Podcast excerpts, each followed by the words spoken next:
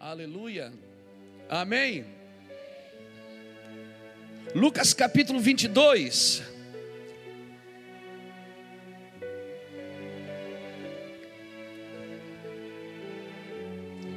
Glória a Jesus.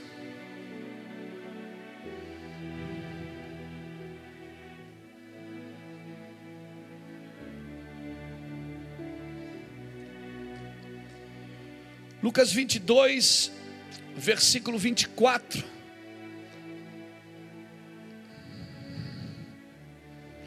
Diga comigo, o ambiente inevitável do sofrimento. Aleluia. Esse é o tema dessa mensagem. O ambiente inevitável do sofrimento. O problema é que a gente está na igreja fazendo campanha para parar de sofrer, né? Obrigado pelo seu amém tão empolgado. O problema é que a gente está na igreja fazendo campanha para parar de sofrer. E o Senhor quer nos ensinar, e eu quero deixar, dar uma pincelada aqui, daquilo que, por que, que a gente precisa passar por algumas coisas. Amém? Louvado seja Deus. E eu te garanto, você não vai mais querer fazer campanha para parar de sofrer. Porque eu quero dizer que todas as suas lutas até o final do mês vai acabar. Viu? Agora você dá glória.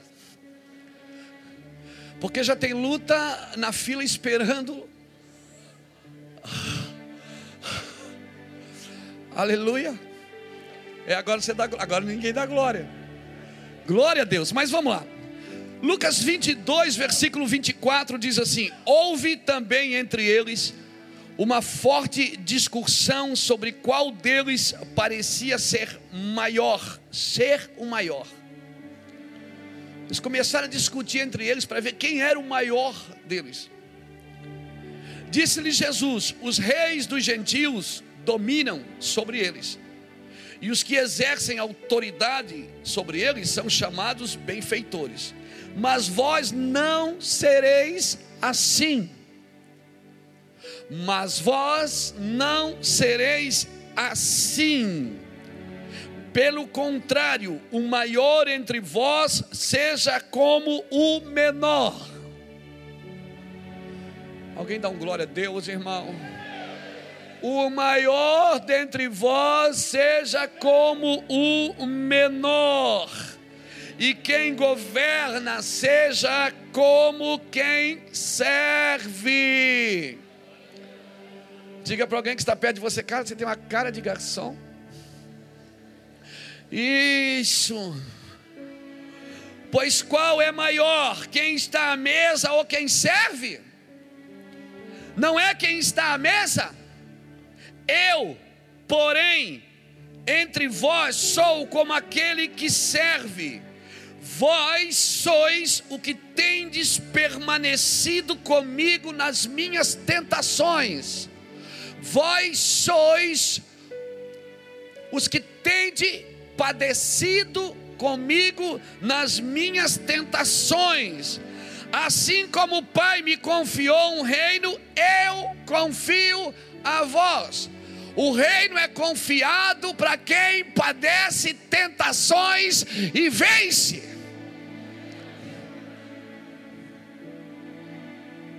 E você quer fazer campanha para parar de sofrer.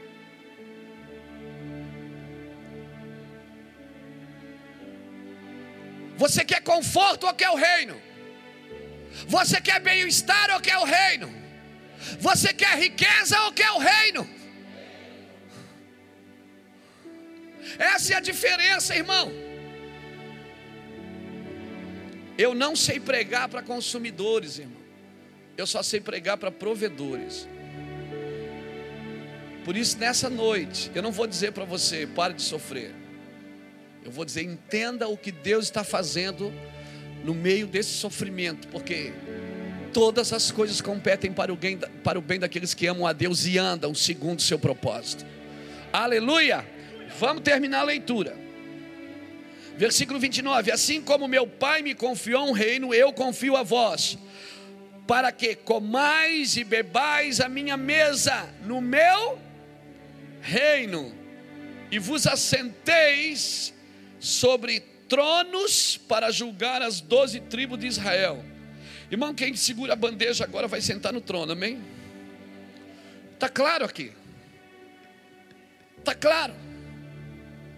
Jesus deixa bem claro o que ele quer. Vós não sois assim. Ele diz: o mundo trabalha assim, você não. Entre vós o maior seja como aquele que serve. E os discípulos estavam brigando. Oh Espírito Santo, nos dá graça para viver a tua palavra nos dá graça para andar na tua palavra, nos dá graças para entender a tua palavra, Senhor, e praticar a tua vontade aqui nessa noite. Cerca esse lugar com a tua glória, guarda-nos debaixo da potente mão do Senhor. Nós declaramos que só quem abre a boca e fala aqui é o Espírito Santo de Deus, mais Espírito nenhum, em nome do Senhor Jesus Cristo, amém. Glória a Deus. Me dá toda a sua atenção de presente, querido. Porque Deus vai destravar algumas coisas na sua vida aqui nessa noite. Vai destravar umas e vai ativar outras. Aleluia. Você não é uma represa, você é um rio, você tem que correr. Você tem que deixar a obra de Deus fluir através da sua vida. Então os discípulos estavam brigando entre eles. Eu sou o maior. E, e, e, o outro dizia: Não, não, o maior sou eu. Não, eu tive, eu comecei o ministério. Não, não, o maior sou eu. É até o ponto da mãe de Tiago e João se meter e os dois conversarem com a mãe e dizer: Mãe, fala com Jesus para ver quem senta na direita e quem senta na esquerda quando a gente chegar na glória. Então a mãe vai lá, porque quando a mãe intercede por filho, né? A mãe intercede por filho, ela foi falar com Jesus e disse: Olha, eu queria pedir uma coisa para o senhor. Eu tenho dois filhos, eu queria que o senhor botasse um na direita e outro na esquerda. Jesus dá uma lição de vida e diz: Olha, gente, não é assim no reino. No reino não é assim. O reino é diferente de tudo que você já viu. A hierarquia do reino, ela não é de cima para baixo, ela é de baixo para cima. Ela não é piramidal. Na realidade, ela tem uma pirâmide de cima, mas é de baixo para cima. Onde o apóstolo não fica em cima, ele fica embaixo como sustento. Obrigado pelo seu amém tão empolgante. Onde o pastor não fica por cima, ele fica por baixo para ser sustentáculo. É como se a gente construísse uma pista para os aviões decolar. Amém? A gente aqui não é o avião, aqui é o aeroporto. A gente é o cara que faz a pista para os aviões decolarem. Amém, querido? Nós precisamos entender isso para a gente não sofrer. Tem muita gente que tem título, mas não tem testemunho. E não é o título que capacita você para fazer as coisas para Deus. Ministério não é o que eu faço, mas é o que eu sou. Aleluia! Louvado seja Deus. Na realidade, a pergunta que eles estavam tentando dizer aqui é: eu sou maior, o outro é o maior. Então isso caiu nos ouvidos de Jesus. Jesus percebeu que eles estavam discutindo entre eles. E Jesus disse: Olha, gente, vocês estão equivocados aí. Vocês estão procurando um lugarzinho de honra aí. Hum, eu vou dizer uma coisa para vocês. É, olha para mim. Jesus se botou como modelo e disse: Olha como eu faço. Eu não sou o que serve a mesa. E quem é o maior? Não é o que está à mesa? Ele disse: Era verdade. Então, ele disse: Então por que vocês não fazem igual? Na realidade, a pergunta que eles queriam saber era: Quem tem mais autoridade? Porque no reino de Deus, irmãos, não significa que quem tem título tem autoridade. No reino de Deus, a autoridade não tem nada a ver com o governo. Tem gente que tem um cargo de governo, mas não tem autoridade, porque a autoridade é dada no espírito. José na casa de Potifar, ele tinha autoridade. José na cadeia, ele tinha autoridade. Paulo e Silas preso, quem estava sobre o governo deles era o carcereiro, mas o carcereiro também teve que se prostrar diante da autoridade. Porque a autoridade, ela, ela, ela, ela flui por causa da maturidade. E a maturidade flui por causa do relacionamento com Deus. Aleluia. Louvado seja Deus, pastor. Eu quero andar em autoridade. Então você tem que andar em humildade. Porque a autoridade, a base da autoridade é a humildade. Deus não dá autoridade para soberbo, quem dá é o diabo. Porque o pai de orgulho é Satanás. Na realidade, o orgulho é pior do que o diabo. Porque o orgulho nasceu antes de Satanás. Foi por causa do orgulho que o diabo virou diabo. O orgulho tem um pai, mas a humildade também tem um pai. que sendo Deus não tomou a forma de Deus, mas a si mesmo se esvaziou, tomou a forma de servo e foi obediente até a morte morte de cruz. A qual Deus lhe deu um nome que está acima de todo nome, a qual um dia todo joelho se dobrará e toda língua confessará, e você já sabe o resto, que Ele é o Senhor, aleluia, louvado seja Deus. Pastor, e como é que eu consigo a humildade? Faz uma campanha de humildade. Como é que é? Aprenda a lidar com as ofensas. Aprenda a lidar com as perseguições. Aprenda a lidar com as calúnias.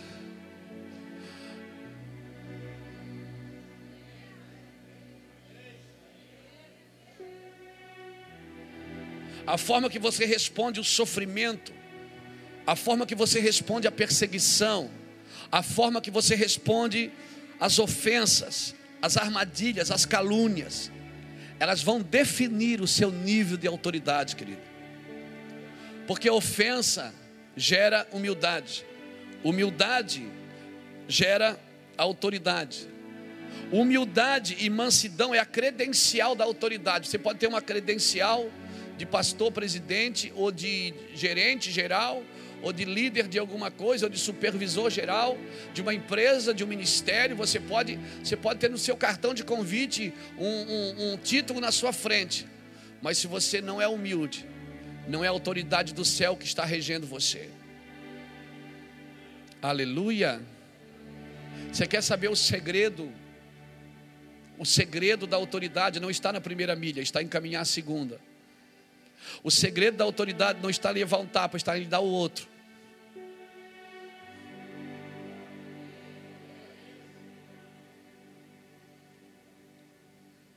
O segredo da autoridade está em não revidar, está em sofrer a pena.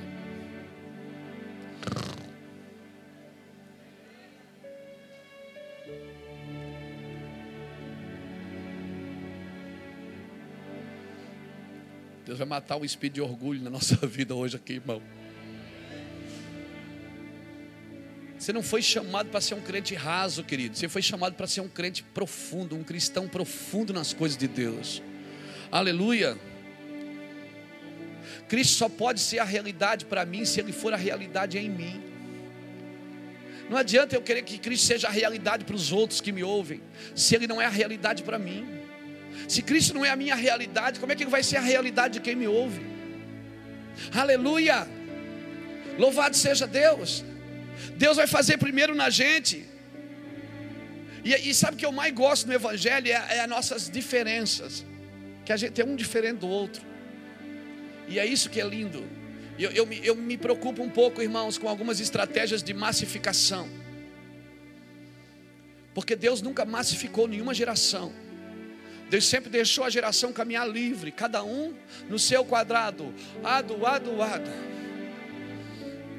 Deus deixa todo mundo andar na sua performance, no seu jeito. Deus deixa você fluir naquilo que você é. É claro, debaixo de humildade.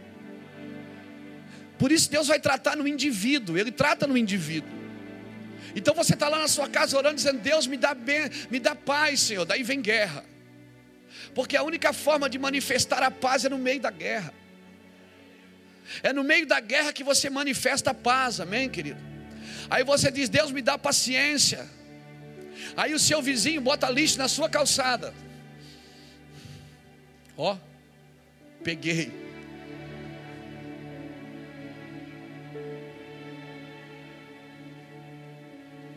Quando você chega com o carro, ele estaciona na frente da sua garagem.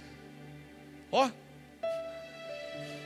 na vaga no apartamento. Ele faz isso todo dia. E você já está orando para ele mudar de prédio.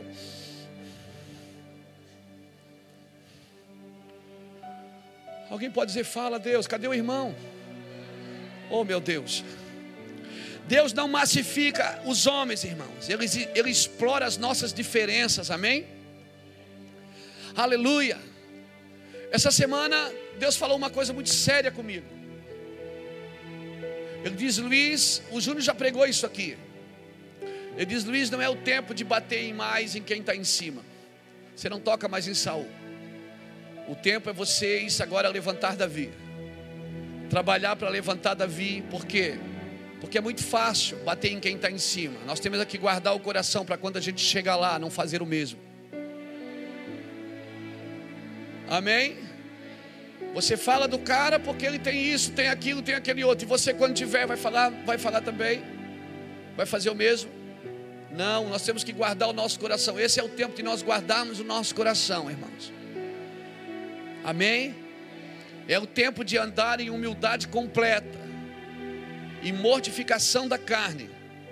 Está no lugar de Saul com o coração de Davi. Davi não sentou num outro trono, ele sentou no mesmo trono de Saul. Mas o coração dele era diferente. Amém? Você pode andar no meio da sujeira, o ouro anda no meio da sujeira, a prata anda no meio da sujeira, as pedras preciosas. Por isso que Deus esconde elas no meio da sujeira. Deus não é um Deus de massificação, querido. Deus permite você pensar, amém? Porque eu, eu tenho um cuidado com essas estratégias perigosas de massificação, porque pessoas que não pensam é mais fácil de manipular. Pessoas que não pensam é mais fácil de controlar. Mas Deus não, Deus quer se manifestar em você e quer deixar você fluir. Amém, querido? E para que a unção que está na sua vida contribua com o coletivo. Amém? Aleluia. Então, sofrer é inevitável. Eu vou falar de novo. Sofrer é inevitável. Não tem como não sofrer. Amém. E o pior, às vezes você sofre por fazer a coisa certa. Sofrer por fazer a coisa certa é, esse sofrimento é de Deus. Não é aquele que as pessoas fazem você sofrer, mas você sofre por estar andando corretamente, por estar andando na graça e na glória de Deus. E você sabe que esse sofrimento é verdadeiro. Tem sofrimento falso? Tem. Tem um sofrimento que é a autocomiseração. Aquele que você olha para ele ele está sempre sofrendo. Tinha uma pessoa na minha família que era assim. Eu não vou dizer quem é. Você perguntava, abraçava, beijava, e de repente você dizia: E aí, como é que você está? Pronto, era só perguntar como é que estava. Ai, estou mal. Estou ruim. Estou ruim, estou mal. Ó vida, ó céus, ó dor. Tem o sofrimento verdadeiro. Você tem que sofrer o sofrimento verdadeiro, amém, irmão? Você, Deus quer que você sofra, mas o verdadeiro. Meu Deus, isso aí soa como uma heresia, não soa? Hein? Mas todo pastor, pregador tem um caderninho de heresia, não se preocupe. O pior é quando você sofre por causa dos outros, porque é necessário que venham os escândalos. E a palavra escândalo, que está aqui escrito no grego, ela significa escândalos, que quer dizer ofensa, calúnia, obstáculo, coisas que foi colocada no caminho, porque Jesus disse: é necessário que venha. Quando eles começaram a dizer quem é o maior, Jesus disse: é necessário que venha ofensa, para saber quem é o maior. Porque o maior não é o que age, é como reage a ofensa, como reage a perseguição, como reage o engano, como reage a mentira. Mateus não, Atos capítulo 16, versículo 16, a Bíblia diz que Paulo e Silas estavam indo ao caminho, a um lugar de adoração, eles estavam indo adorar a Deus, eles estavam indo orar ao Senhor, e de repente, todos os dias se apresentava uma mulher adivinha, uma adivinha, e ela ia atrás deles gritando: Homem de Deus, esses homens são abençoados, esses homens são abençoados. O diabo também fala a verdade. Mas até quando o diabo fala a verdade é mentira. Porque ela estava falando a coisa certa, eles eram homens de Deus mesmo. Mas ela era uma adivinha, todos os dias ela fazia isso muitas vezes. E um dia Paulo, cheio do Espírito Santo, olhou para trás e disse: Eu te repreendo, Satanás. Como é que você repreende alguém que está te elogiando?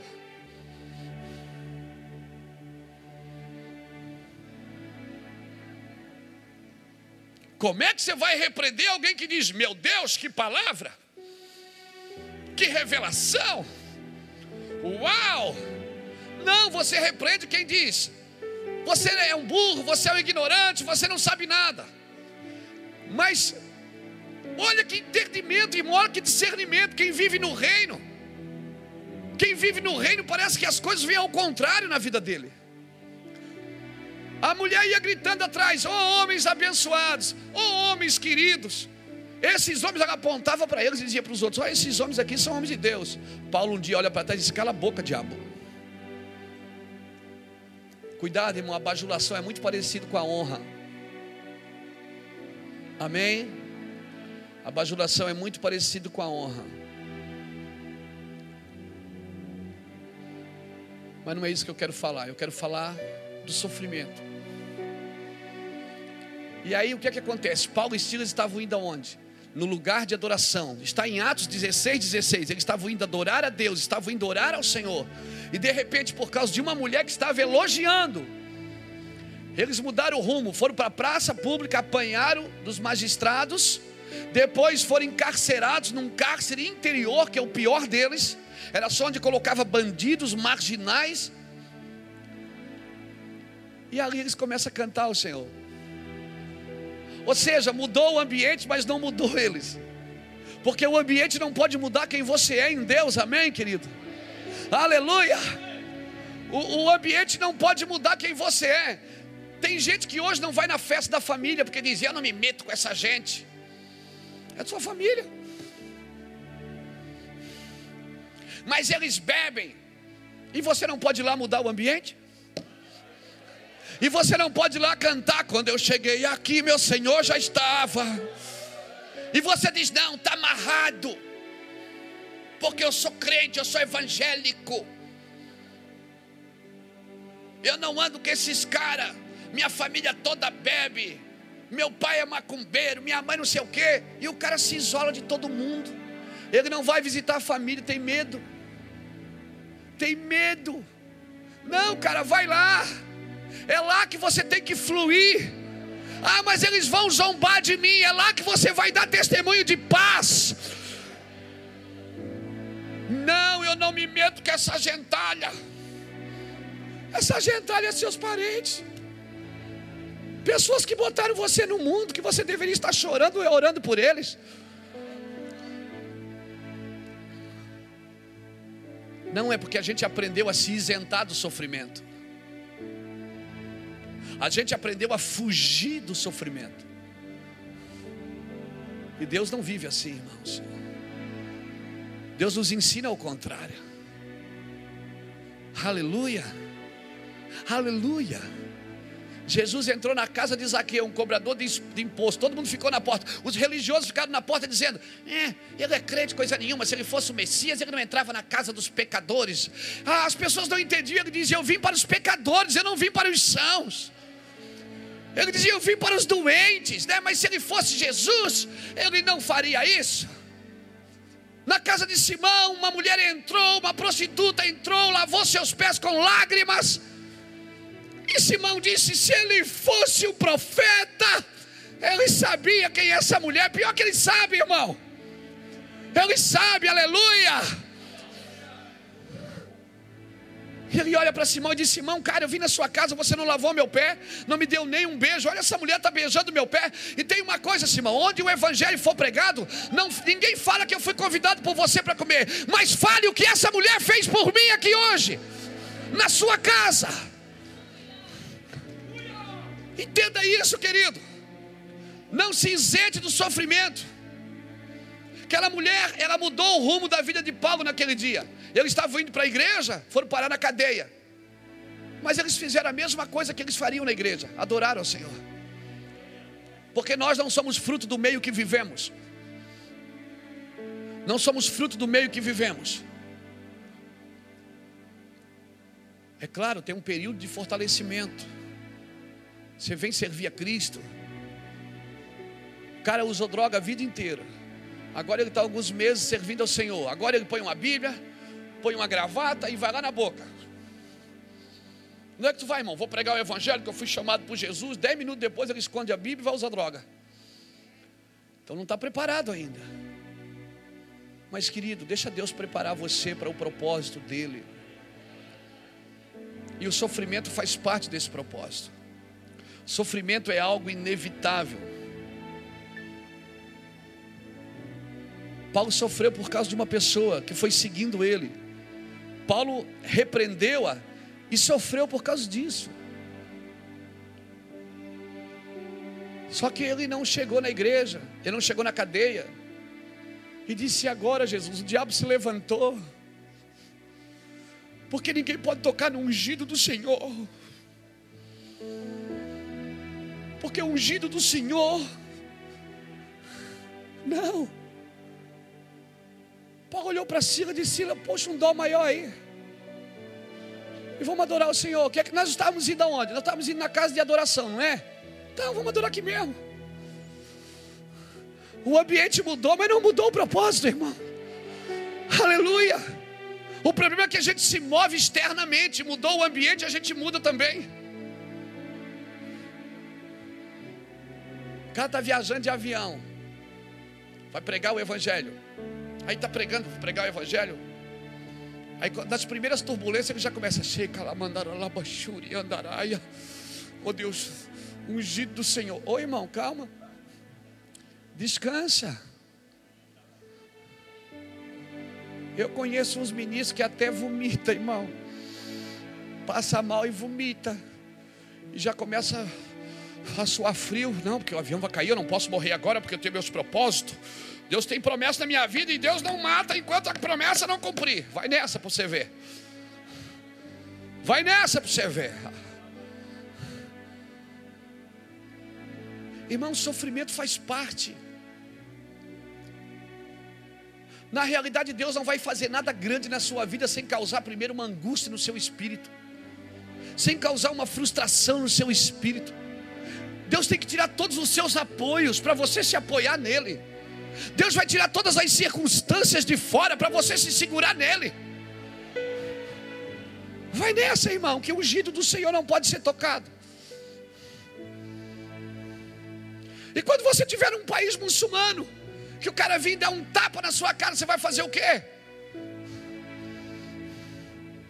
E quando você estiver pregando num país que não aceita Jesus, vai jogar pedra enquanto você está pregando, o que, que você vai fazer?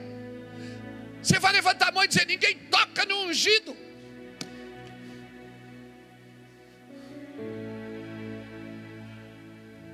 Não, querido. A religião nos ensinou algumas coisas para a gente se esconder atrás delas.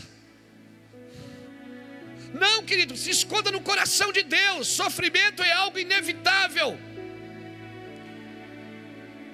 Agora, nós temos que aprender, nós temos que aprender que nós vivemos num ambiente de sofrimento, nós vivemos no mundo.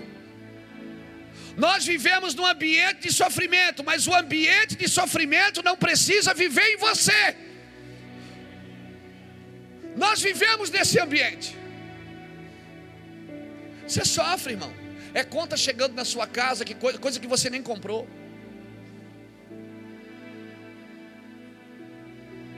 Essa semana chegou duas contas na minha casa que não fui eu que fiz. Pessoas fazendo coisas. Corrupção, você anda na rua, tem corrupção. Até para até estacionar o carro hoje. Você, espera um carro sair para estacionar o seu, chega alguém e coloca no lugar. Dá vontade de matar o desgraçado. Na hora, mas daí você diz, checa lá, mandará basura e andaraia. Aí você baixa o vídeo e diz: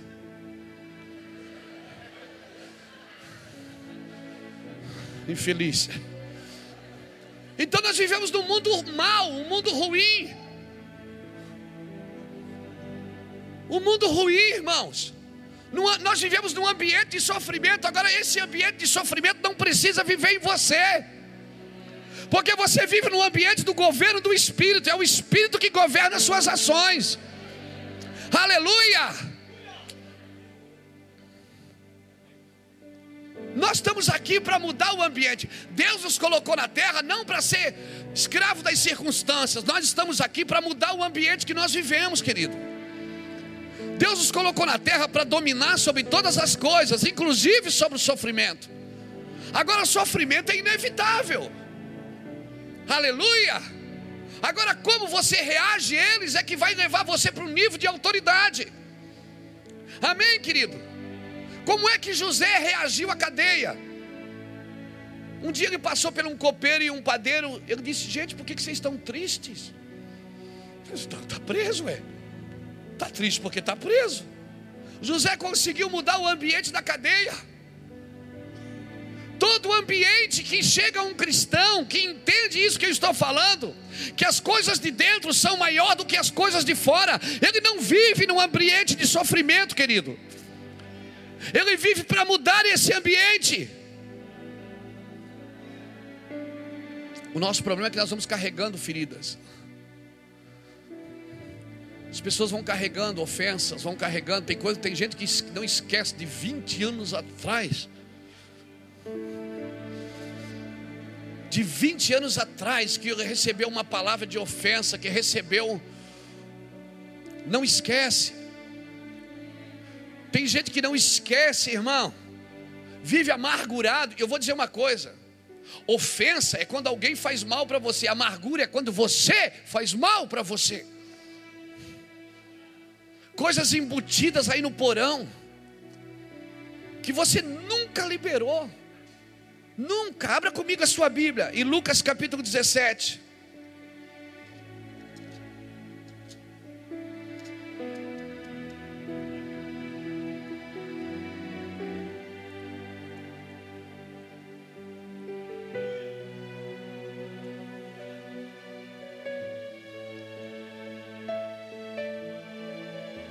Lucas capítulo 17 diz assim: Disse Jesus aos seus discípulos: É impossível que não venham os escândalos. Essa palavra escândalo significa escândalos ou escândalon, que quer dizer calúnia, sofrimento, perseguição, que quer dizer ofensa, que quer dizer obstáculo colocado. É impossível que não venham os escândalos, mas ai daquele por quem vierem. Melhor fora que pusessem o pescoço uma pedra de moinho e fosse lançado ao mar. Olhai por vós mesmos, se teu irmão pecar contra ti, repreende-o, e se ele se arrepender, perdoa-lhe. Se pecar contra ti sete vezes no dia, sete vezes no dia vier ter contigo e disser: arrependo-me, perdoa-lhe. O cara vem te dar um tapa e diz: Ô irmão, desculpa, Aí tu faz, ó, oh, que bicho doido. Aí dez minutos depois ele vem e dá outro, só, oh, irmão, desculpa de novo. É isso que Jesus está dizendo. Porque ele não está tratando do cara que está batendo, ele está tratando de quem está apanhando. O alvo de Jesus aqui não é quem dá, é quem apanha. Você já viu que Jesus tem um negócio com os rejeitados, com os abandonados, com os maltratados? Você já viu esse negócio, irmão? Se sete vezes ele bater, perdoa as sete. Disseram então os apóstolos: Senhor, aumenta-nos a fé, porque nós não vamos conseguir. Os discípulos disseram: Senhor, mas quem é que está é tá pedindo para aumentar a fé aqui para perdoar? Quem é? É os apóstolos. Eles estão dizendo: Senhor, aumenta a nossa fé. Agora sim, o líder já precisa de mais fé para perdoar. Você imagina a ovelha.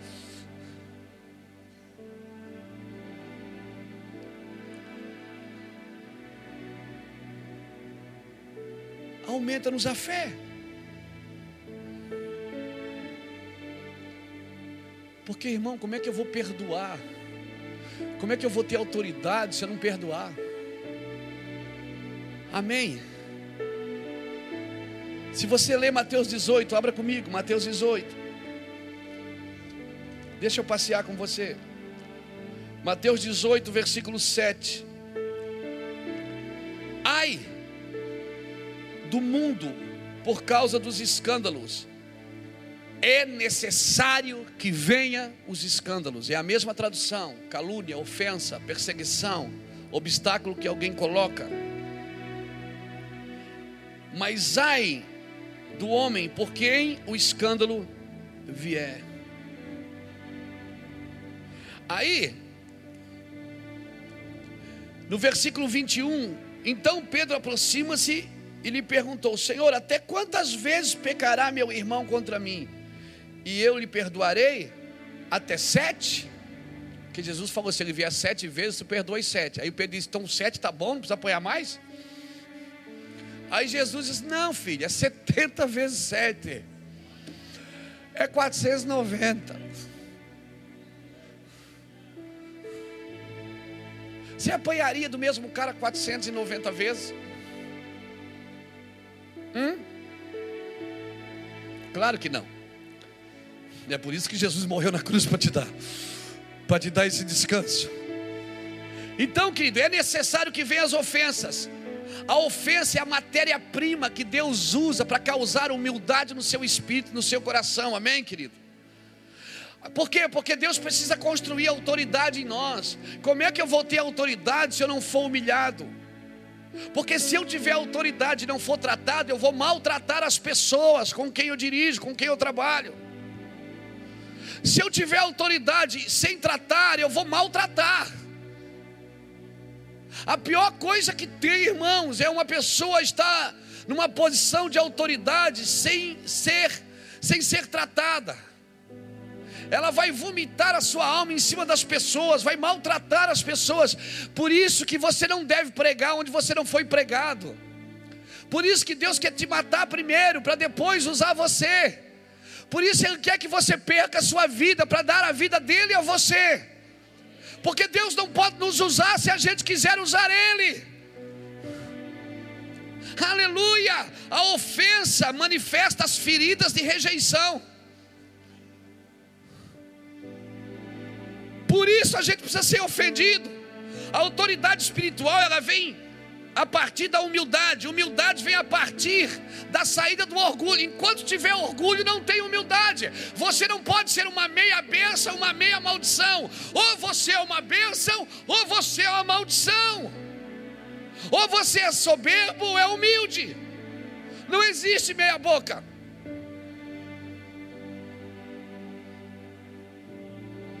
Pastor, então isso está acontecendo comigo, é para mim, é para me matar? É para tirar o orgulho? É. É, pra, é por isso que eu estou sofrendo? É. Pastor, mas até quando vai durar isso? Até quando tiver orgulho.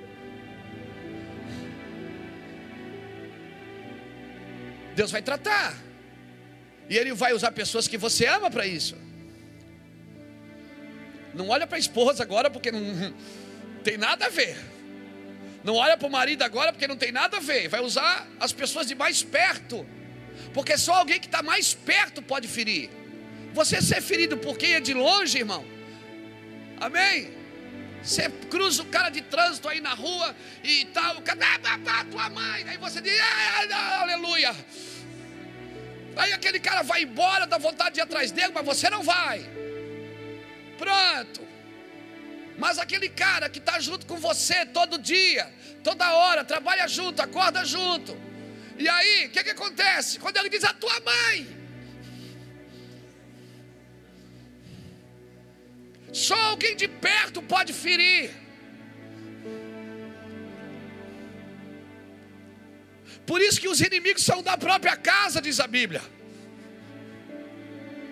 Mas esse inimigo não é uma conotação de, de alguém que você não vai ter relacionamento, é o inimigo que vai ajudar a tirar toda a ofensa, é o inimigo que vai ajudar o orgulho a sair de você, porque o orgulho foi diagnosticado, e agora?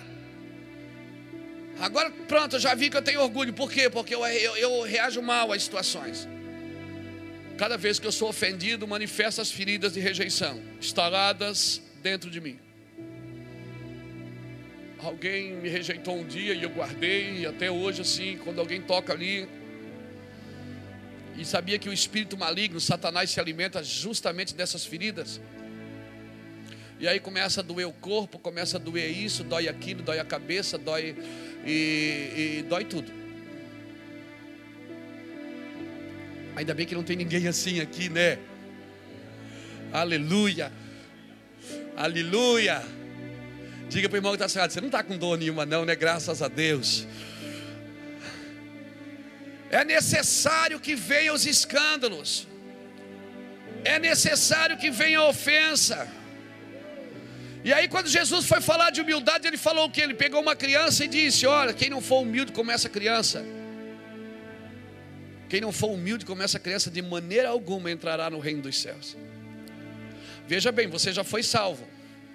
Jesus morreu na cruz e te salvou. Pronto, você veio para a salvação, você é salvo. Mas você não vai entrar no reino. Como isso, pastor? Você não vai entrar no governo de Deus. Jesus salvou você para quê? Você vai governar no milênio com Cristo. Você vai governar. E vai governar como? Se não consegue governar a vida agora. E Jesus pega uma criança e diz assim: ó, quem não for humilde como aquela criança, como essa criança. Você já viu criança ficar de mal para sempre? Criança briga e, e, o pau pega e uma puxa cabelo da outra e tal, e é ela, é! e dez minutos depois estão tudo junto de novo. E Jesus está dizendo isso, ele está dizendo que ele não for humilde como essa criança, que não tiver a, a, a mesma atitude dela, não pode entrar no reino. Diga para alguém que está perto de você, é com você que Deus está falando aí, irmão.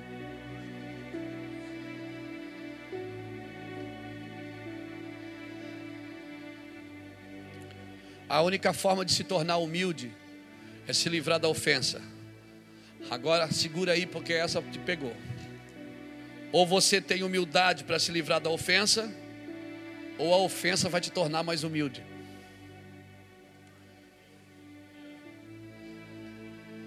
Ou você tem humildade para se livrar da ofensa, ou essa ofensa ela vai ter que te tornar mais humilde.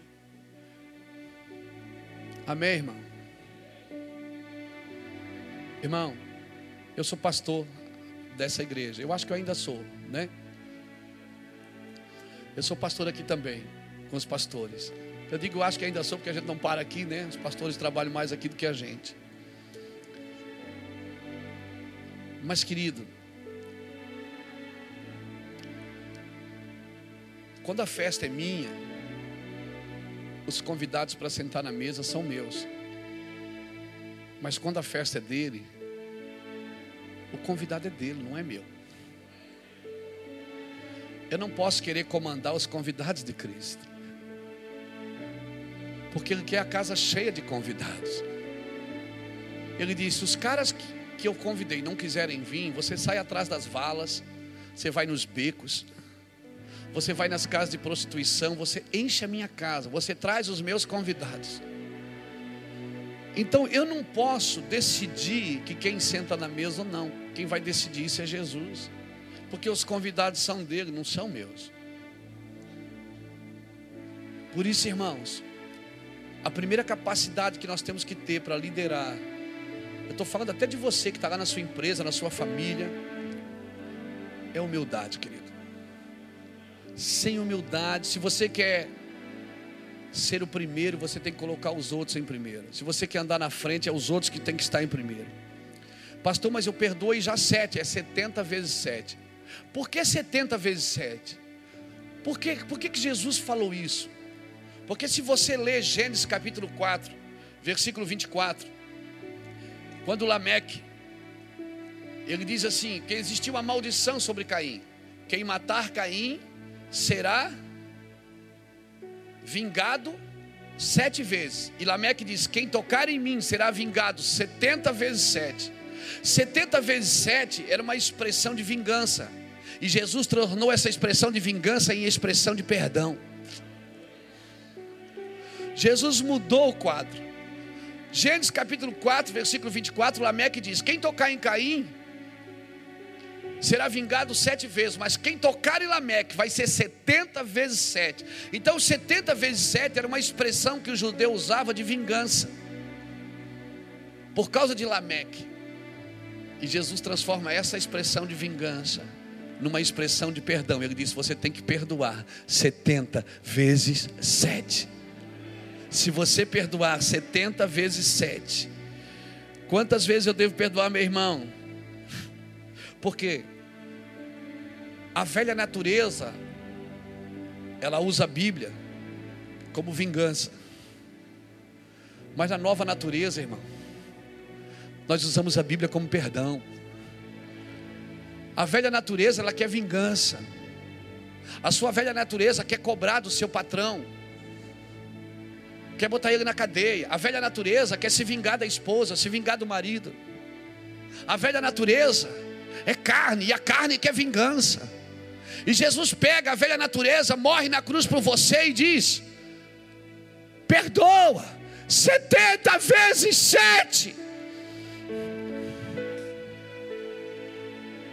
Pegue toda a expressão de vingança na sua vida e transforme numa expressão de perdão. E quer ver uma coisa? Você vai ser sempre ferido naquele lugar que você não consegue se dobrar. Entra ano e passa ano, alguém te fere no mesmo lugar, você já viu? Aí você diz, toda a vida a mesma coisa. Por quê? Porque você não foi curado ali ainda. Obrigado pelo seu amém tão espiritual. Você não foi curado ali ainda, então você é tocado ali. E Jesus está aí para te tratar. Amém, querida. Aleluia. Se você lê Mateus 18, 23, porque Mateus 18, 23 diz assim: ó, Por isso o reino dos céus pode ser comparado a certo rei que quis ajustar conta com seus servos, e começando a fazê-lo, trouxeram-lhe um que lhe devia 10 mil talentos.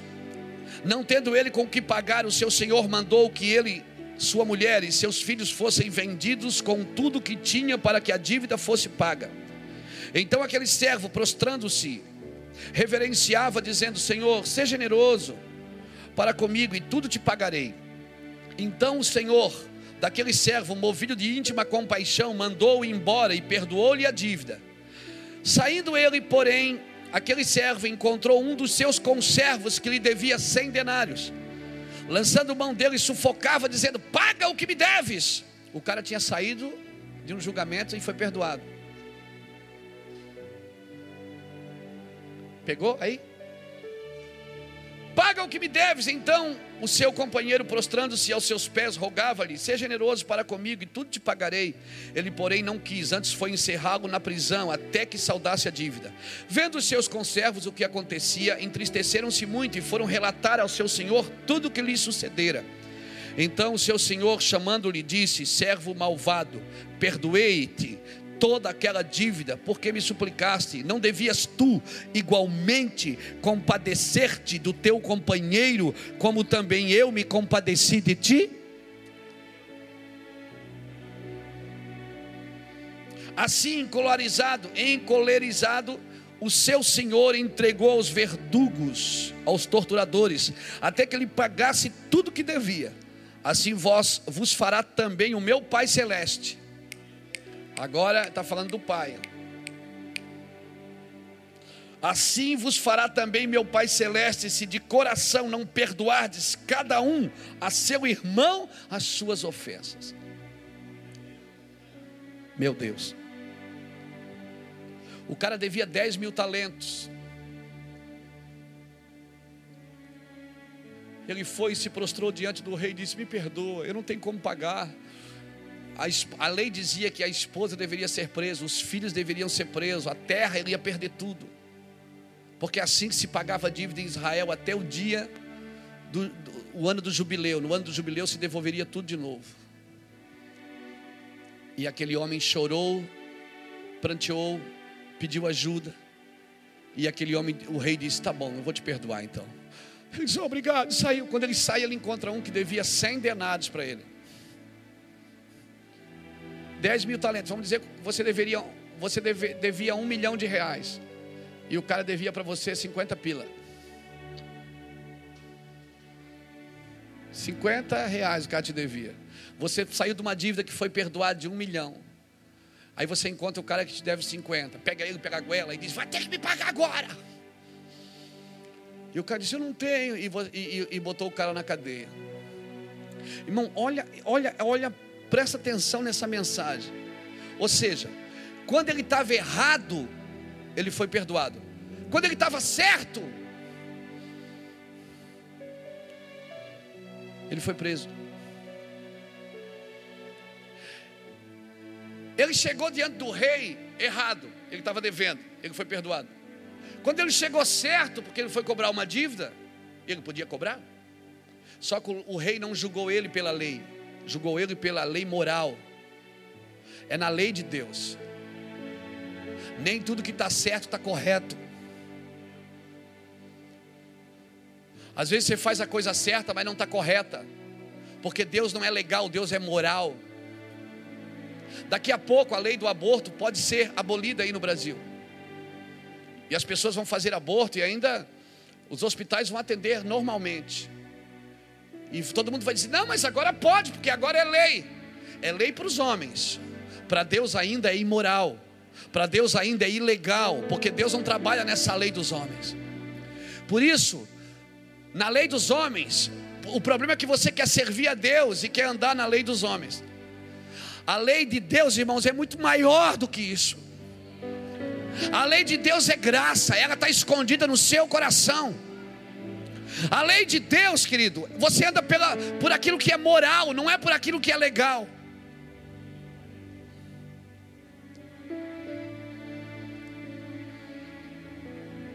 Quando ele estava errado, ele foi perdoado. Quando ele estava certo, ele foi preso.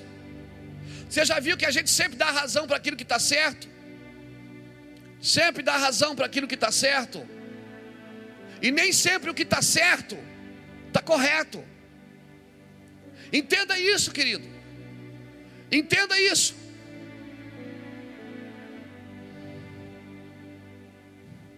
Nem sempre o que está certo está correto. A gente acha porque está certo. Não, mas isso aí é certo. Você já perguntou para Deus se é certo mesmo? Ou porque isso está escrito em algum artigo. Leis mudam todos os dias, meu irmão. Leis mudam todos os dias. Ande na lei de Deus, naquilo que é moral. Amém, querido? Se presta, presta atenção no capítulo 19, em seguida, Jesus fala do divórcio. Ele diz assim: ó, Moisés deu carta de divórcio para vocês, velha natureza. Ele diz: por causa da dureza dos vossos corações. Mas não foi assim desde o princípio. Deus está tratando o que? Que o que é dele é sempre maior. É sempre maior. Perdoe, querido. Sempre. Ande no perdão. Se você estudar o capítulo 18, o capítulo 19 e o capítulo 20 também, você vai ver, entender o que eu estou dizendo. Por isso, querido, nós somos difíceis de perdoar porque a gente sempre coloca o nosso bem-estar primeiro. Deixa eu te falar uma coisa para a gente ir terminando. Não negue a graça para ninguém. Amém. Não negue a graça para ninguém. Por quê? Porque muitos de nossos pecados não vencidos, muitas de nossas quedas, muitos de nossos ciclos de derrota estão ligados à atitude de negar ao próximo o que não foi negado para nós. Às vezes nós negamos para os outros aquilo que Jesus não negou para nós. Estabelecemos para os outros aquilo que Jesus não estabeleceu para nós. Por isso, irmãos, é o sofrimento. Por isso vem o sofrimento. Por isso nós precisamos sofrer um pouquinho para aprender a não negar favor aos outros, a não negar a graça de Deus aos outros. Naquilo que nós precisamos, muitas vezes nós negamos para os outros. Naquilo que fomos feridos, muitas vezes nós negamos para os outros. Você já viu que naquilo que nós somos fracos, nós também temos misericórdia dos outros, mas naquilo que nós somos fortes, nós não temos misericórdia dos outros? Uau! Pega aí no seu espírito. Por isso, querido, o ministério está ligado à humildade. Não está ligado no que não no que eu aprendi a fazer, mas no que eu fui ungido para ser. Eu fui ungido para ser o quê? Eu fui ungido para andar como? Como que Jesus me chamou? Jesus me chamou para andar em humildade.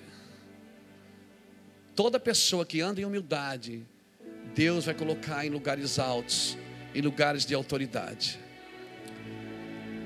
E lugares de autoridade, Deus vai sempre colocar pessoas humildes de coração. Bem-aventurados são os humildes de coração, diz a Bíblia. Bem-aventurados são os puros de coração, porque eles verão a Deus. Bem-aventurados são os misericordiosos, porque eles alcançarão misericórdia. Aleluia. Então diga para alguém que está perto de você: chega de evangelho raso, sem perdão. Chega de evangelho, aleluia, raso, sem perdão. Não viva o evangelho raso, não traga o ambiente de sofrimento para o seu coração. O que você diria quando Jesus disse para José: pega o menino Jesus e foge para o Egito? A nossa teologia moderna hoje dizia assim: está amarrado fugir. Porque ninguém toca no ungido do Senhor. E Jesus mandou José, é, Deus mandou José pegar o menino e fugir com o menino. Às vezes a tua fé também precisa fugir. Amém, querida? As nossas músicas evangélicas, uma grande maioria delas coloca a gente sempre no topo do mundo. Sempre coloca a gente no lugar infalível, num lugar sem sofrimento, num lugar de conquista. Eu acho que nós temos que rever algumas canções. Porque Deus não vai nos isentar, nos isentar do sofrimento, Deus não vai nos isentar da perseguição. Bem-aventurados sois vós quando mentindo disserem todo mal contra vós, porque assim fizeram os profetas que foram antes de vós. Fala o evangelho todo, irmão. Prega o evangelho todo para o homem todo, para todos os homens. Chega desse evangelho raso, irmãos, motivacional. As empresas deveriam aprender com os pastores, e os pastores estão aprendendo com as empresas pastores que faz curso de liderança para liderar a igreja. Você não pode aprender com a terra, a cuidar das coisas do céu, querido. Você tem que cuidar das coisas do céu com o seu coração, não é com a sua mente. Porque você vai ter que sempre andar em misericórdia, sempre andar em amor, em temor. Nós estamos pegando, comprando livros em aeroportos para treinar a igreja. Livros motivacionais, 20 passos para ganhar dinheiro, 30 passos para ser um homem mais rico da terra. Eu não estou dizendo, irmão, que você não tem que ser bem sucedido, eu estou dizendo que a terra não pode curar a terra, só quem pode curar a terra é o céu. E por isso nós precisamos passar algumas coisas. Precisamos sim. O salmista diz no Salmo 119, eu acho que é o verso 81, 89, 95, está na Bíblia. Ele diz: Foi bom ser afligido para que eu aprendesse a guardar os teus decretos. A Bíblia diz que o meu Jesus, em Hebreus, diz que ele aprendeu a obediência por aquilo que sofreu. Como é que eu vou pregar na igreja? Pare de sofrer. Não, sofrimento, irmãos, escute. Quando alguém aceitar Jesus, fala toda a verdade para ela. Não dá alguns envelopes na mão dela e diz: Ó, oh, faz isso aqui que Deus vai te dar vitória. Não vai, não fala toda a verdade para ela, diz: Ó oh, querido, você tem que parar isso, parar aquilo, senão você vai morrer e vai para o inferno. Fala a verdade.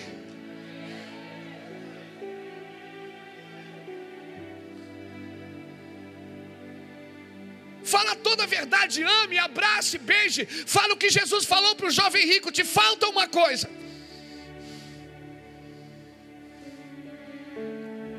Te falta uma coisa.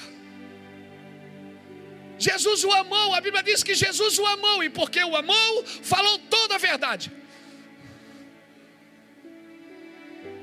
Jesus abraçou o jovem rico, o amou, disse: Te falta uma coisa. Vai e vende tudo que tu tens e dá aos pobres. Será que Jesus queria empobrecer aquele homem? Não, Jesus estava dizendo uma coisa para ele, que ele precisava entender. Por isso que ele saiu triste. Talvez se fosse no culto, nos nossos cultos hoje, alguém, algum obreiro poderia dizer: Mas pastor, esse homem é dizimista. Jesus disse para ele: Te falta uma coisa. Vai, vende tudo que tu tens e dá aos pobres. Jesus não queria que ele empobrecesse. Jesus estava dando uma lição para ele, dizendo: Você está firmado no que você tem. Você está firmado no que você tem. Você não pode, não pode ter nada entre você e Deus, querido. Nada. Você pode ser um homem trilionário, mas se você ama o dinheiro, você não ama Jesus. E a nossa teologia diz que nós atraímos o que respeitamos. Eu respeito Deus, eu atraio a Deus. Eu não respeito o dinheiro, não, irmãos. Eu respeito é Jesus. E porque eu respeito Jesus, Jesus traz prosperidade. Porque eu respeito o dinheiro que Ele coloca na minha mão para cuidar de pessoas. Por isso nós fizemos. Mas a teologia moderna diz o quê?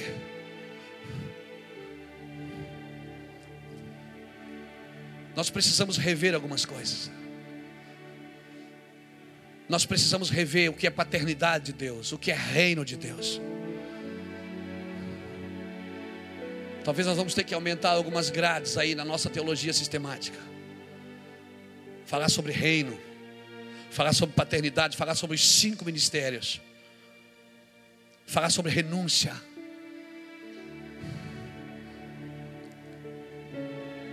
Irmãos, 80% das pessoas que vão à igreja hoje não conhecem Jesus.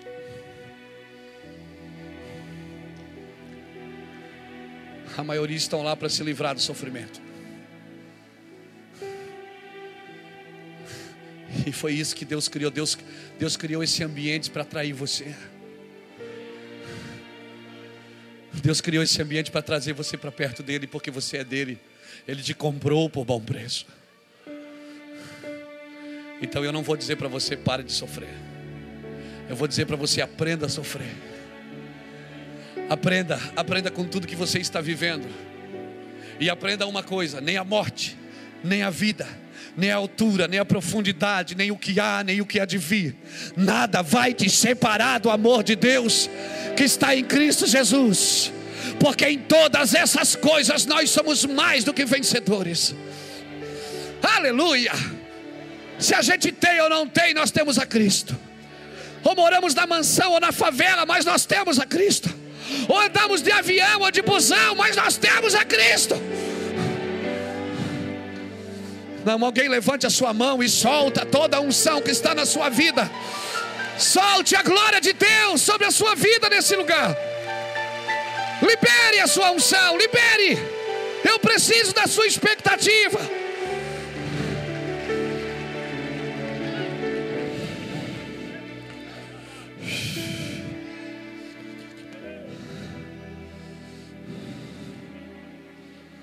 Se você trouxer o ambiente de sofrimento para o seu coração, você anula a palavra de Deus. E se você anda na palavra de Deus, não importa onde você termine, querido. O meu amigo Paulo de Tarso terminou numa cadeia. E ele disse: Combati o bom combate, acabei a carreira e guardei a fé. Ele não terminou com um grande ministério ele não teve um funeral decente, eles arrancaram o seu corpo e desquartejaram, decapitaram e penduraram partes dele por toda Roma, para deixar um modelo para os crentes, mas para cada crente que matava, nascia mais cem. Porque crente é que nem pernilongo, você mata um, aparece duzentos.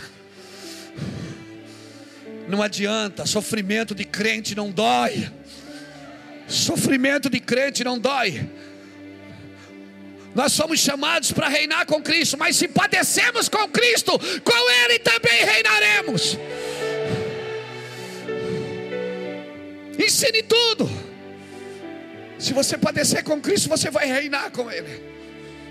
A Bíblia diz que Ele se fez pobre para me tornar rico.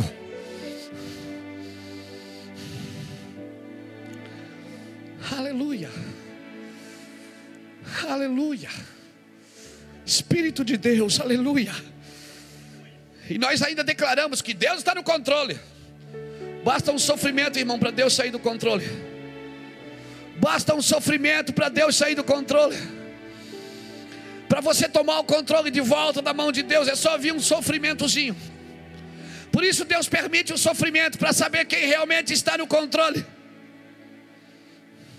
Ele te chamou para reinar com Ele, mas é um para reinar com Ele num território que Ele te deu.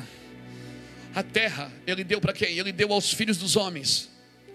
A terra é responsável, responsabilidade sua. Por isso é dever seu controlar. Mas Ele deu controle sobre a terra, não sobre pessoas. O problema é que nós queremos dominar pessoas e controlar as coisas. É melhor, queremos dominar as pessoas e conduzir as coisas, quando nós devemos fazer o contrário, controlar as coisas e, e, e conduzir as pessoas. Ele não mandou eu governar as pessoas, ele mandou eu ter autoridade em favor de pessoas. Por isso que a autoridade precisa estar firmada na humildade. Quem anda em humildade vai andar em autoridade. Pastor, como é que eu sei que eu tenho autoridade? Quando você não quiser mais direito nenhum. Quando você não brigar mais pelos seus direitos. Porque se você está num lugar que você precisa lembrar os outros que é você que manda, é porque você não manda mais.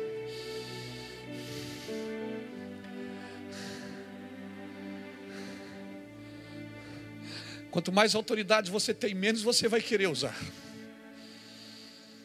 Pastor, e quando é que eu sei que eu estou andando com Jesus? Quando você não tem mais vontade. Quando a sua vontade é dominada pela vontade dele. Por isso ele diz: anda na minha presença e ser perfeito. Porque o único lugar que você consegue ser perfeito é na presença dele. Na presença dele, a perfeição dele cobre toda a sua imperfeição. E até a vontade de Deus, ela tem ciclos. A Bíblia diz, Romanos capítulo 12, versículo 1: Não vos conformeis com este século, mas transformai pela renovação do vosso entendimento, para que experimenteis qual seja a boa, agradável e perfeita vontade de Deus. Você começa na boa. Ah, eu me lembro quando eu vivia na boa vontade de Deus. Na boa vontade de Deus, você está começando no ministério, tudo na Bíblia, parece trabalhar ao seu favor. Tudo dá certo. Tudo, irmão. Você planta no deserto e nasce. Na agradável vontade de Deus é quando eu abri o Mevan. Puxa vida, vinha gente de todo o país, de todas as cidades, todos os países das cidades. Meu Deus, era multidão todo dia. Oh meu Deus, como é bom andar na agradável. A gente ora e as coisas acontecem. Mas a perfeita vontade de Deus é quando você está na cruz. Jesus já fazia boa e agradável, mas no Getsemane ele disse: Senhor, se possível, afasta de mim essa vontade. Mas contudo seja feita a tua vontade, não a minha. Você não vive no reino de Deus só porque você faz alguns milagres ou porque você canta algumas canções, ou porque você tem algumas mensagens. Você vive no reino de Deus quando você não tem mais vontade, e nem vontade de ter vontade. Quando é outros que te guiam, quando é outros que pegam você pela mão, quando é Deus que te conduz, quando você anda no caminho do vento, que não sabe de onde vem nem para onde vai. Assim é todo homem que nasceu de novo no reino de Deus. Por isso, vós que sois participantes das minhas aflições, assim como meu pai me deu um reino, eu darei um reino para vocês. Mas não é porque você vai à igreja, não é porque você dá o dízimo, é porque você é participante das minhas aflições. Se você participa das minhas aflições, você tem o um reino, cara. E aí é incrível, porque cada lugar que você chega, você estende as mãos, o reino estabelece naquele lugar. Aonde você passa, você senta numa pessoa, do lado de uma pessoa no, no avião, ela passa mal. Você anda no shopping, as pessoas têm que se sentar perto de você passa mal. Ou passa bem. Depende de onde está o coração dela. Uma vez eu ia a pastor Iraci, eu não sei se a Iraci estava junto, estava aqui no mini preço. Quem lembra do mini preço? Saudade do mini preço, tem que abrir de novo, irmão. Nós fazendo compra ali, daqui a pouco, pum, Meu Deus, o que é isso? A gente vai atrás, está no corredor, dá uma volta assim no corredor. Tem uma pessoa caindo demonhada. E a gente só estava fazendo compra. O diabo não deixa nem você fazer compra em paz. E aí chama o SAMU, gritaram, ah, chama o SAMU. E a mulher. A gente não precisa chamar SAMU, capeta, deixa eu fazer compra. Vai-te embora.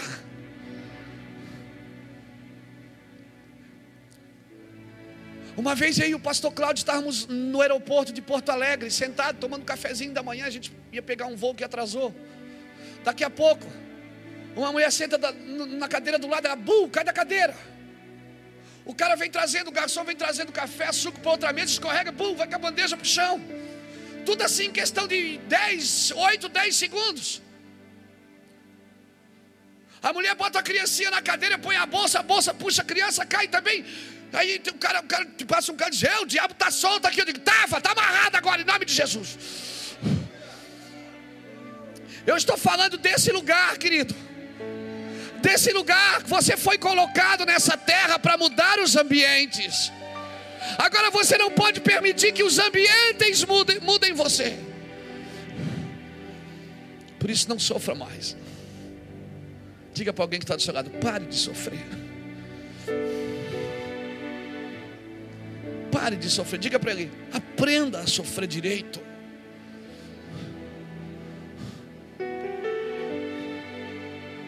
Diga para ele, não, fala para ele, você está sendo profeta, não, não é frescura, não, é profetiza, você está profetizando.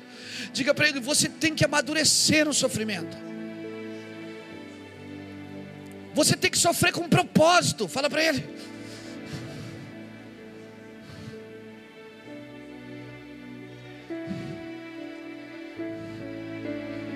Meu Deus, você que veio na igreja hoje para receber uma oração, para parar de sofrer, irmão. Nem vem aqui pedir oração hoje, porque não vai dar certo. Porque quando você entende, irmão, quando as coisas começam a transformar na sua casa, você mesmo levanta a mão na sua casa assim. Você mesmo diz aqui não, diabo, sai daqui. Quando alguma coisa, mas por quê? Porque primeiro Deus tem que ensinar você a lidar com o sofrimento para que você crie autoridade no ambiente que você vive. Para você não precisar ligar para o pastor de madrugada, pastor, ora por mim, não consigo dormir. Deus dá os seus enquanto dormem. Você precisa dormir para ganhar de Deus. Deus só deixa você acordado por uma guerra, por uma batalha. Quando Ele chama você para guerrear nas regiões celestiais, aí sim, aí você não dorme mesmo. Aí nem adianta ligar para ninguém. Mas entenda, querido, o, o, o porquê do sofrimento, o porquê que o sofrimento ele tem que existir. Jesus colocou você no controle de tudo, querido. E é desse controle de tudo que você vai ter que prestar conta. Se Deus quisesse estar no controle, se Deus quisesse estar no controle, Ele tinha impedido Adão de comer o fruto. Sabe por que, Ele não impediu Adão de comer o fruto? Porque Ele tinha dado controle para Adão. Adão perdeu o controle, perdeu a terra que Deus deu. Por isso Jesus foi e conquistou, reconquistou o que Adão perdeu para devolver para a igreja. E agora, o mistério que estava oculto, que nem aos anjos foi revelado, que estava oculto desde os séculos dos séculos, agora está sendo revelado. A multiforme sabedoria de Deus que é a sua igreja. A igreja precisa aprender a lidar com o sofrimento. Não criar um bando de pessoas supersticiosas que acreditam mais em coisas ungidas do que em Deus. Nós não estamos aqui para promover superstição.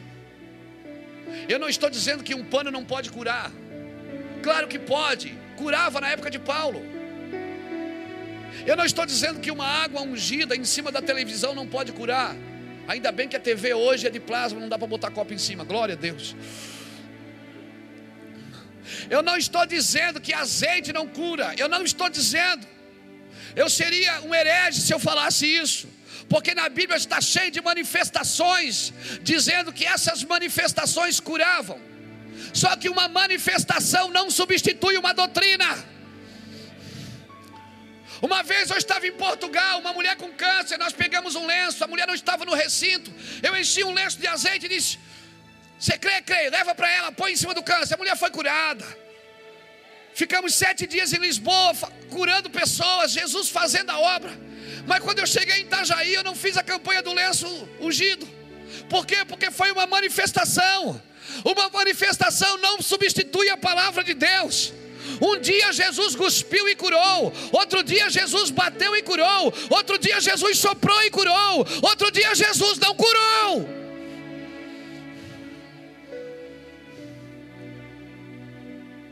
O princípio sempre é maior que a manifestação.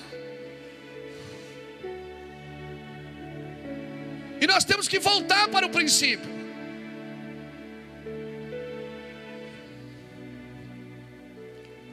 Deus tratou de Paulo, irmão. Paulo, Paulo no começo da carreira era soberbo. Se você ler 2 Coríntios capítulo 11, vai ali, lê lá 2 Coríntios. Não, não, abre lá, abre lá, abre lá, rapidinho, rapidinho, já estamos terminando. Não acredito num pregador quando ele já está terminando, mas agora eu estou terminando mesmo. 2 Coríntios capítulo 11.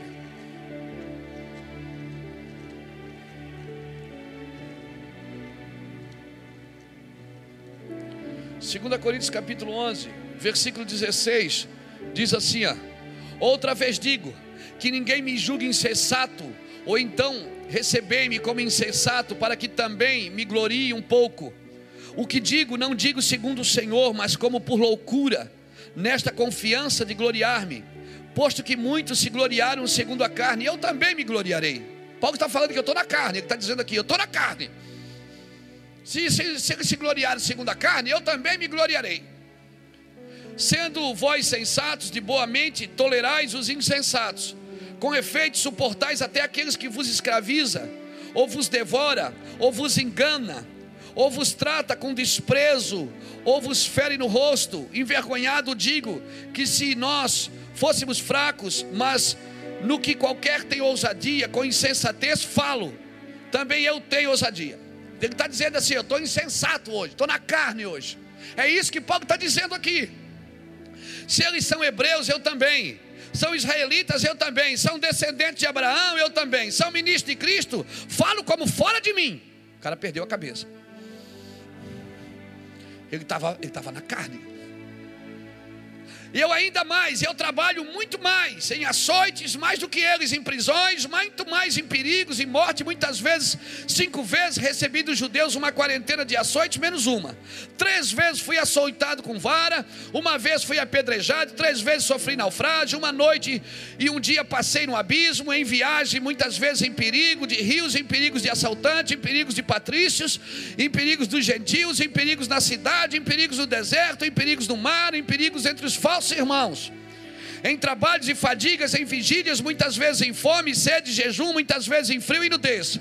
Além das coisas exteriores, há a que diariamente pesa sobre mim o cuidado de todas as igrejas. Quem enfraquece, que também eu não enfraqueça. Que se escandalize, que eu me abrase. Se é preciso gloriar-me, gloriar-me-ei no que diz respeito à minha fraqueza. O Deus Pai de nosso Senhor Jesus Cristo, que é eternamente bendito, sabe que não minto em Damasco, que governava sobre o rei Aretas, por guardas as portas da cidade dos damascenos para me prenderem, mas por uma janela das muralhas desceram-me num grande cesto, assim escapei das suas mãos. Paulo está tá na carne aqui, irmão. Ele está dizendo assim: se eles são profeta, eu também sou. Se eles são apóstolos, também sou. Eu também faço. Paulo perdeu a cabeça aqui, ele ficou insensato. Mas no capítulo 12, você vê ele dizendo assim: É, por isso foi me colocado um espinho na carne. E eu orei três vezes para Deus se afastar de mim, mas o Senhor disse: A minha graça te basta, que o meu poder se aperfeiçoa na tua fraqueza. Diga para alguém que está do seu lado: Não adianta perder a cabeça, irmão, por causa do sofrimento. Não, fala mais para ele, diz assim: Não adianta perder a cabeça por causa, por causa do sofrimento.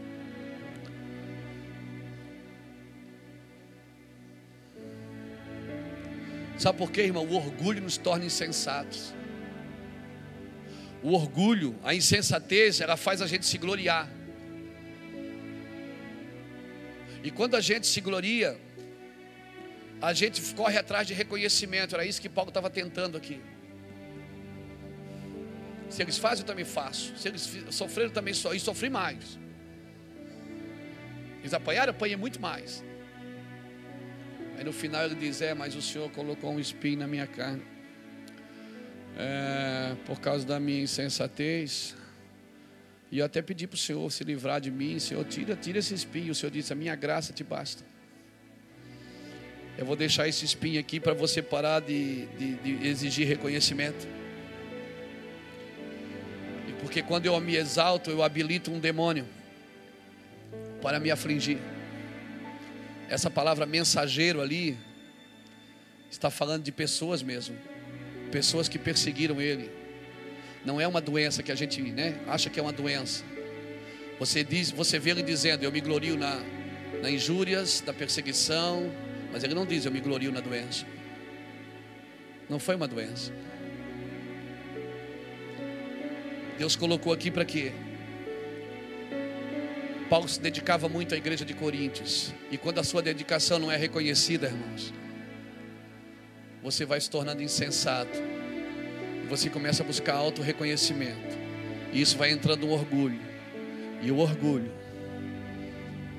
tira você da humildade, tira você da humildade, tira você da autoridade, tira você da autoridade, tira você do governo. Por isso, o poder dele se aperfeiçoa na tua fraqueza. Quando tu estás fraco, é que tu estás forte. Eu quero orar com você que está aqui nessa noite. Não fuja do sofrimento. Aprenda a vencer o sofrimento. Aprenda a lutar contra o sofrimento. Eu não estou dizendo que você tem que dar graça para tudo. Eu estou dizendo que você tem que dar graça por tudo. Eu não dou graça para tudo, mas eu dou graça por tudo. Por tudo que eu tenho que viver, para que a autoridade do Senhor flua na minha vida. Por tudo aquilo que eu tenho que passar, por toda a pressão, por toda a perseguição, por toda a vontade. Cada vez que a velha criatura quer, quer saltar, porque o seu maior o seu maior combate não é o diabo. O diabo já foi vencido na cruz. O seu maior combate é o velho homem que está aí, a velha criatura. Tem alguém aqui nessa noite que gostaria de entregar sua vida para Jesus? E deixar Jesus controlar a sua vida e o seu ministério a partir de hoje? Dizer, Deus, eu quero te servir. Deus, eu quero eu quero deixar que o Senhor trate do meu coração. Eu quero permitir, Senhor Deus, que todo indício, qualquer coisa, Senhor Deus, que eu possa ter recebido, que possa ter se alojado no meu interior, que me impede de crescer em Ti. Você que está aqui nessa noite que ainda não confessou Jesus com a sua boca, você ainda não disse, eu aceito Jesus como meu Salvador. Na realidade, não é. É Ele que nos aceita, né, irmãos? E nos aceita tanto que já, nos, já morreu por nós. Antes de você decidir, Ele já decidiu por você. Ele tem tudo sob controle, inclusive você. E se você que veio aqui nessa noite ainda não confessou a Jesus como seu Senhor, ainda não declarou, eu quero servir a Cristo, hoje é a sua noite, então eu vou convidar você para sair do seu lugar.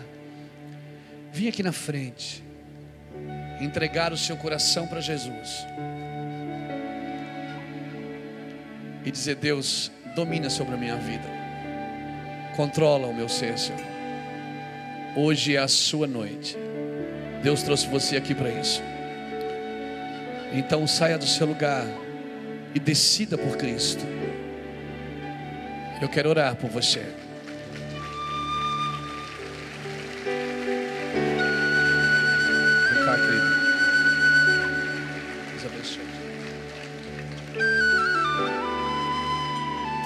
Deus quer mudar a sua vida, querido.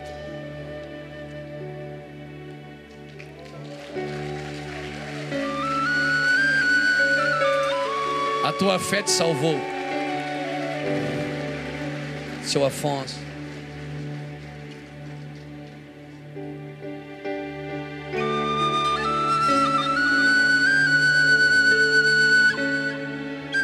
Aleluia. Deus abençoe, querido.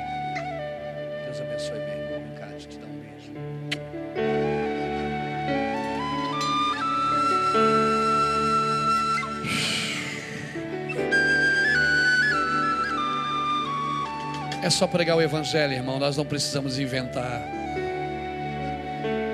Jesus está salvando todos os dias. Quem convence do pecado, da justiça e do juízo é o Espírito Santo. Por isso eu quero convidar você. Saia do seu lugar, entregue sua vida para Cristo. Hoje é a sua noite. Hoje é a noite que Jesus quer mudar a sua vida, mudar o seu coração, quer trazer você para dentro da promessa. Até agora você viveu, não, você existiu. Mas você pode viver e viver uma vida em abundância. Hoje é a sua noite.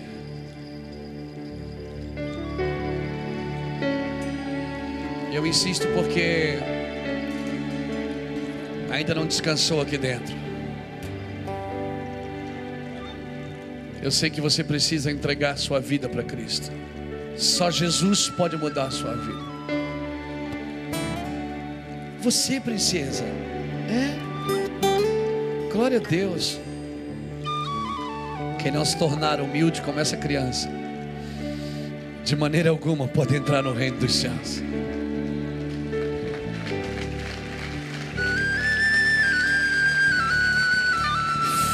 Fique de pé comigo. Eles, converse com eles. Eu quero orar por você, querido. Eu quero orar por você agora. Quem é maior no reino dos céus?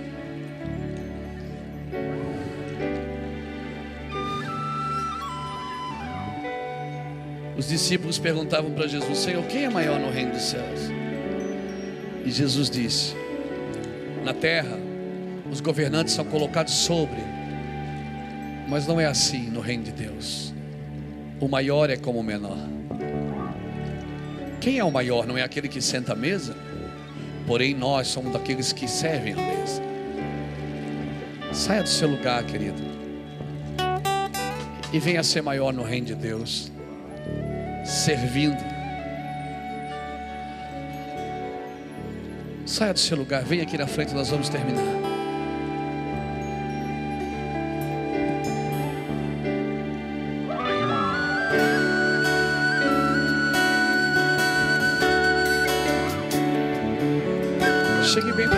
Para que outros possam vir também.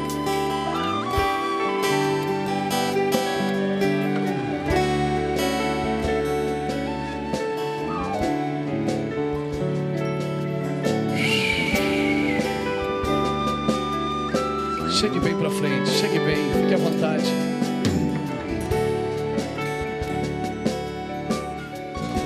Deus vai fazer você lembrar de pessoas aqui hoje que você precisa consertar com elas. Deus vai fazer você lembrar de pessoas que você precisa abraçar e dizer: Eu perdoo você. Ou então você precisa pedir perdão. Porque só assim você vai alcançar a autoridade no reino de Deus.